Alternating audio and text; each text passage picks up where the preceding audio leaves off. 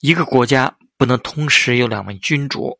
这个时候，想要统一人心、杜绝谣言，只能像金兆尹这样决断。